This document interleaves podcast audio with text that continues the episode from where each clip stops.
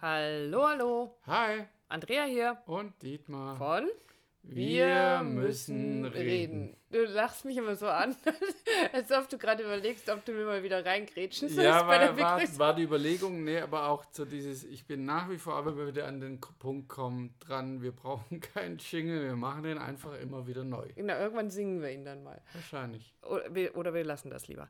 Okay, wir hatten letztes Mal die schöne Folge Betriebsblind. Und ja, von dir kam dann dazu das komplette Gegenteil. Bei Betriebsblind geht es ja um unsere blinden Flecken und ob wir da hinschauen, ob wir bereit sind, jemand anderen auch mal da drauf schauen zu lassen. Und das hat den schönen Übergang zur heutigen Folge gebracht. Ganz genau, das Überthema, das o, o, o, wie heißt das? Über, o, Oberthema. Oberthema. Oberthema. oh Über, Gott. über Oberthema. Über, über Oberthema heißt Offenheit. Und äh, die Andrea und ich, wir haben uns dann jetzt länger darüber unterhalten, über dieses Thema Offenheit und was es für uns auch als Paar bedeutet. Also nach außen zu wirken, wie offen sind wir für Dinge, die uns begegnen, die uns weiterbringen. Und hast du einen tollen Aspekt nochmal mit reingebracht, wie offen sind wir denn nach innen in der Beziehung? Ja, weil da gibt es so viele Aspekte. Also es gibt so die vielen Aspekte zu sagen, innerhalb einer Beziehung offen zu sein. Erstmal, ähm, wie offen bin ich für Vorschläge meines Partners? Also zu sagen, lass uns mal was ausprobieren. Wie weit kann ich da offen sein? Und dann hat Offenheit auch irgendwie immer was mit Vertrauen zu tun. Also eben, ich nehme jetzt mal dieses Beispiel, was wir, ähm, wie lange ist das jetzt schon her? Ich weiß es gar nicht mehr. Als wir beim Taiko-Trommeln waren Mhm. oder ich dir das äh, geschenkt habe, lass uns da mal zusammen hingehen, wir probieren das mal aus. Wäre die Möglichkeit gewesen, dass du sagst, nee, ist mir alles viel zu laut und was für ein Quatsch oder brauche ich nicht, will ich nicht, habe ich schon. Oder, oh Gott, ich kann das sicher nicht. Richtig, genau. Also die Möglichkeit hätte bestanden, aber es hat auch was mit, also, aber du hast dich darauf eingelassen. Wir sind beide da hingegangen und wir haben dann festgestellt, wir haben einen heiden Spaß gehabt, das war toll. Und es hat natürlich auch was mit Vertrauen zu tun, nämlich schon auch mit dem Vertrauen, dass du mir so weit vertraust, dass ich dich nirgends hinschleppen würde oder dich irgendwo hinzerren würde, wo, äh, wo du, weiß ich nicht, mit Mann und Maus untergehst oder wo dich alle auslachen oder wo du einfach mich so unwohl fühle, dich dass ich sofort wieder rückwärts Richtig. rausgehe. Also das ist das eine, das Thema Vertrauen. Und dann ging das bei mir im Kopf gleich so weiter mit diesem Offenheit. Ja, ähm, wie ist das denn mit Paaren, die diese Offenheit vom anderen so einfordern? Also so nach dem Motto, also ich brauche alle deine Passwörter und deine Zugangsdaten zu Facebook und Co., damit ich dir vertrauen kann. Und in dem Moment, wo du mir das nicht gibst, Misstraust habe ich einen Grund, dir zu misstrauen. Ähm, also auch diese Spielvariante gibt es, fand ich sehr spannend, aber ist vielleicht tatsächlich echt eine Folge, eine eigene Folge, in diese Richtung zu gucken. Wir sind heute tatsächlich damit beschäftigt gewesen, hauptsächlich zu sagen, wie offen sind wir in unserer Beziehung nach außen. Was gibt es da für, für Möglichkeiten? Wie kann, das, wie kann das aussehen? Ist es notwendig? Weil es gibt ja auch Paare, die so in ihrem eigenen Kosmos leben und so gar nicht mit dem Außen kommunizieren. Mhm. So in so einer Symbiose. Und da ist draußen nicht viel. Ja, ja.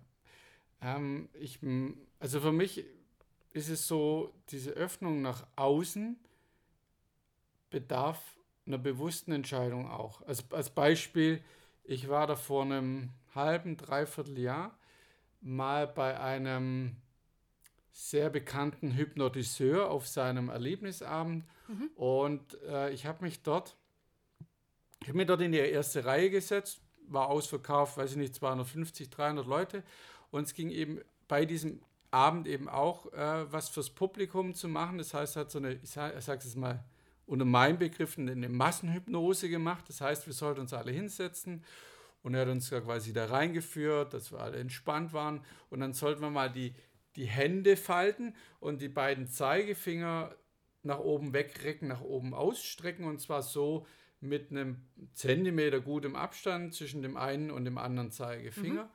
Und das haben dann alle gemacht und da hat sich in mir schon Widerstand gereckt. Ja? Kann ich mir gar nicht vorstellen. Und dann habe ich nämlich natürlich schon umgeguckt und geguckt, wie die alle da sitzen. Ne? Also diese Bekloppten da. Ne? Also sitzen alle 250 Leute da mit einem ausge ausgereckten Zeigefinger, äh, die Hände gefaltet. Und dann war so dann, hm, okay, mal gucken, was passiert.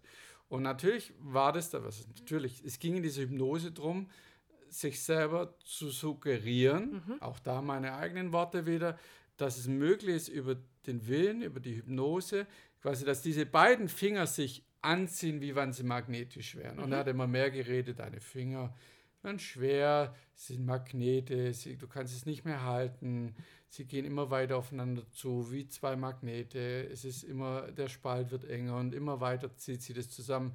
Und bei mir ist in der Zwischenzeit nichts, nada passiert. Ich saß also da. Naja, weil du nicht wolltest. Genau. Und habe mich gefreut wie ein Schnitzel nach innen.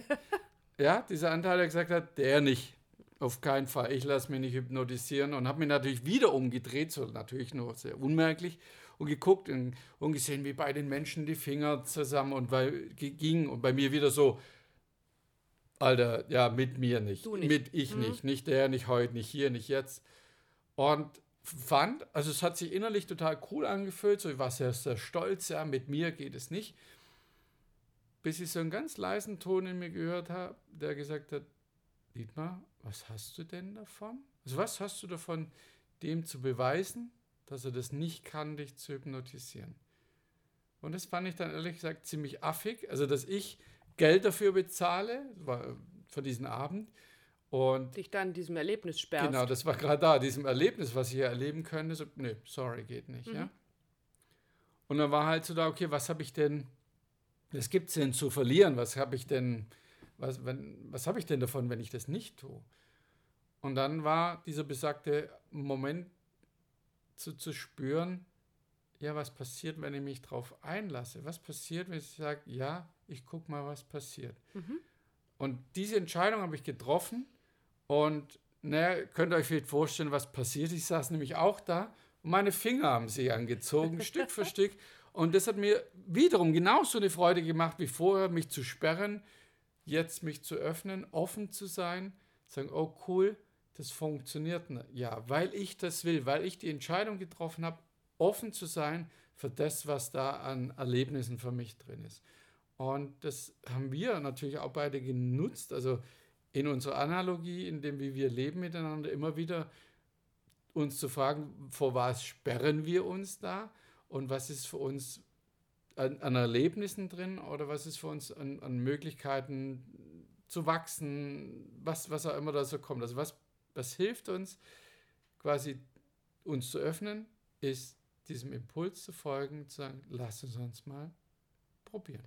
Naja, und vor allen Dingen ganz klar für sich festzulegen, nur weil ich etwas ausprobiere, heißt ja noch lange nicht, dass ich es deswegen hinterher dauernd tun muss.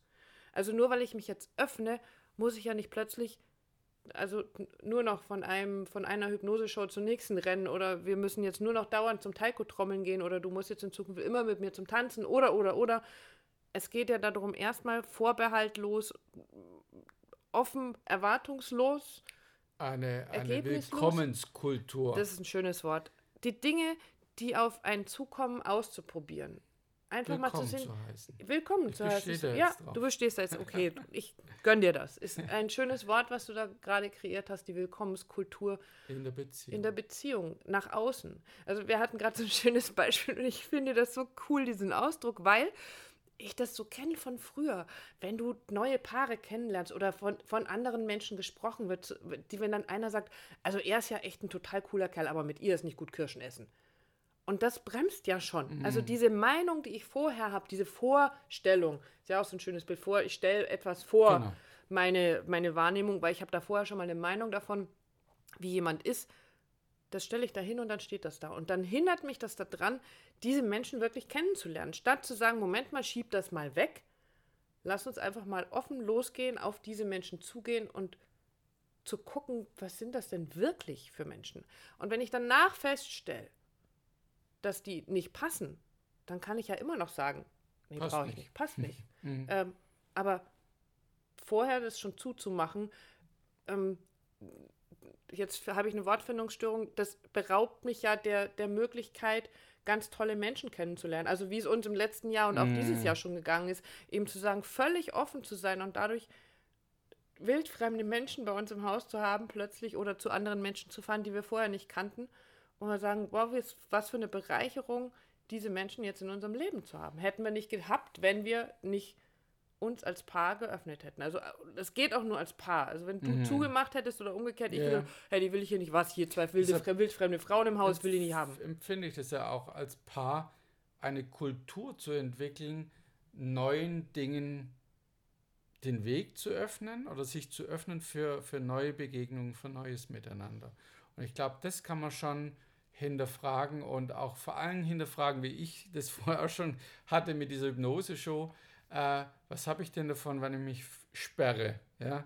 Und wenn ich merke, ja, eigentlich nichts, ich verbaue mir nur was, dann einfach nur zu sagen, okay, ich, ich traue mich mal, ich öffne mich mal für das, was kommen mag. Hm, Und da sind ja auch noch viele andere Themen. Also dieses, wie offen kann ich dem auch gegenüber sein, dass einer von uns da rausgeht und neue Menschen trifft. Also dieses, was macht das mit einem Thema wie Eifersucht zum Beispiel?